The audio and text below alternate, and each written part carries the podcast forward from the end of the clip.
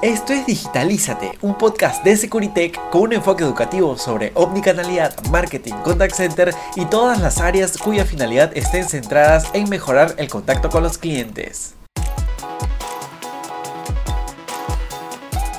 ¿Cómo están amigos y amigas? Nuevamente en un nuevo programa de Digitalízate y hoy vamos a hablar sobre las consideraciones que debes tener en cuenta para implementar un autoservicio en tu empresa. Obviamente, como el título lo menciona, esto estará enfocado en canales digitales porque el autoservicio en sí es una palabra demasiado amplia, muy genérica. Puede haber un autoservicio por teléfono, por medio de un IBR, hasta en lugares físicos como un supermercado, cuando puedes hacer pagos sin la necesidad de un cajero, como lo ha hecho Amazon, creo hay un poco más allá tiene tiendas donde agarras un producto y se te cobra dentro de la aplicación cuando sales de la puerta. Ahí incluso esa es una forma de automatizar.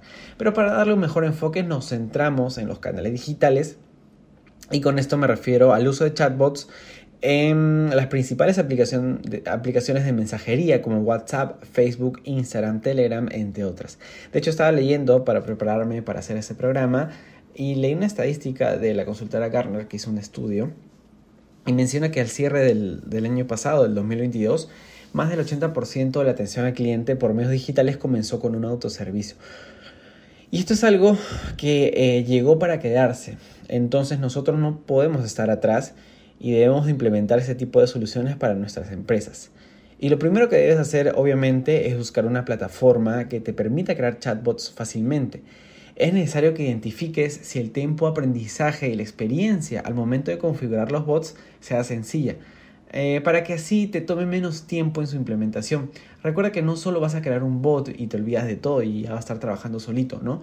No, eso no es así. Vas a tener que hacer constantes modificaciones para mejorar la experiencia. De hecho, puedes hacer pruebas A-B test para ver si es que eh, qué tipo de chatbot funciona mejor que otro, qué tipo de mensaje funciona mejor que otro incluso crear nuevos mensajes, nuevos flujos de mensajes, nuevos chatbots, si es que así lo necesitas. Por eso es muy importante que sea fácil de utilizar.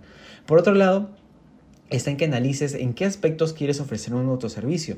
El mayor uso eh, de esta solución va sobre todo para las preguntas frecuentes de tu empresa. Entonces puedes empezar por ahí, por ejemplo. Luego eh, puedes ofrecer un autoservicio al buscar un producto mediante un flujo de conversación. Un bot puede recomendar productos según las interacciones según las intenciones, discúlpenme, eh, de búsqueda de un cliente. Es decir, un cliente entra a un canal digital, ponte WhatsApp y le, dice quiero una zapatilla y el chatbot le va diciendo, no qué marca, qué modelo, para qué lo va a utilizar, si es para hacer deporte, pues solamente para salir a la calle. Entonces ya eh, evitas que el cliente vaya a tu web, esté buscando y, y lo, eh, lo, cosa que así también reduces el, el embudo de ventas y directamente lo hace dentro de tu aplicación que en este caso puede ser WhatsApp, puede ser Facebook, entre otras. También puedes brindar un autoservicio en postventas, así el usuario podrá gestionar la devolución, quejas o reclamos que tengan ellos con tu empresa y el tiempo de respuesta va a ser bastante inmediato. Recuerda también que en las opciones que muestra el bot debe estar en la de hablar con un agente, es decir, que el bot eh, puede enrutar la conversación a un agente real.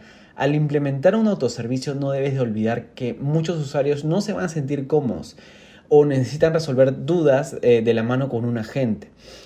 Este, es por eso que eh, eh, es necesario implementar esa opción de que la atención que está enlatada por un chatbot pueda pasar a un agente real. Estas son algunas ideas que te doy y tú mismo puedes añadir más si es que te gusta, ¿no? Em, otro consejo también que te doy para implementar un autoservicio en tus canales digitales es que lo personalices. Eh, no está de más configurar tus bots con parámetros como el nombre del usuario, por ejemplo. Además, usar unos cuantos emojis pueden humanizar mucho más la comunicación. Los usuarios no son tontos. Ellos saben que están siendo atendidos por un bot, pero eso no nos exime a nosotros de que mostremos mensajes empáticos hacia nuestros usuarios. De, al fin y al cabo, son personas. Y aquí es donde regreso al primer punto que, que mencioné, de la plataforma. La que vayas a elegir, asegúrate de que se integre fácilmente con tus sistemas internos como CRM o RP. Así el bot podrá extraer esa información sobre el usuario y personalizar la atención. Además, eh, te permite integrar los bots en todos tus canales digitales. Eh, si no, vas a estar eh, teniendo que crear un chatbot en diferente canal repitiendo todo ese mismo proceso y todo eso hace que sea muy lenta la solución de un autoservicio.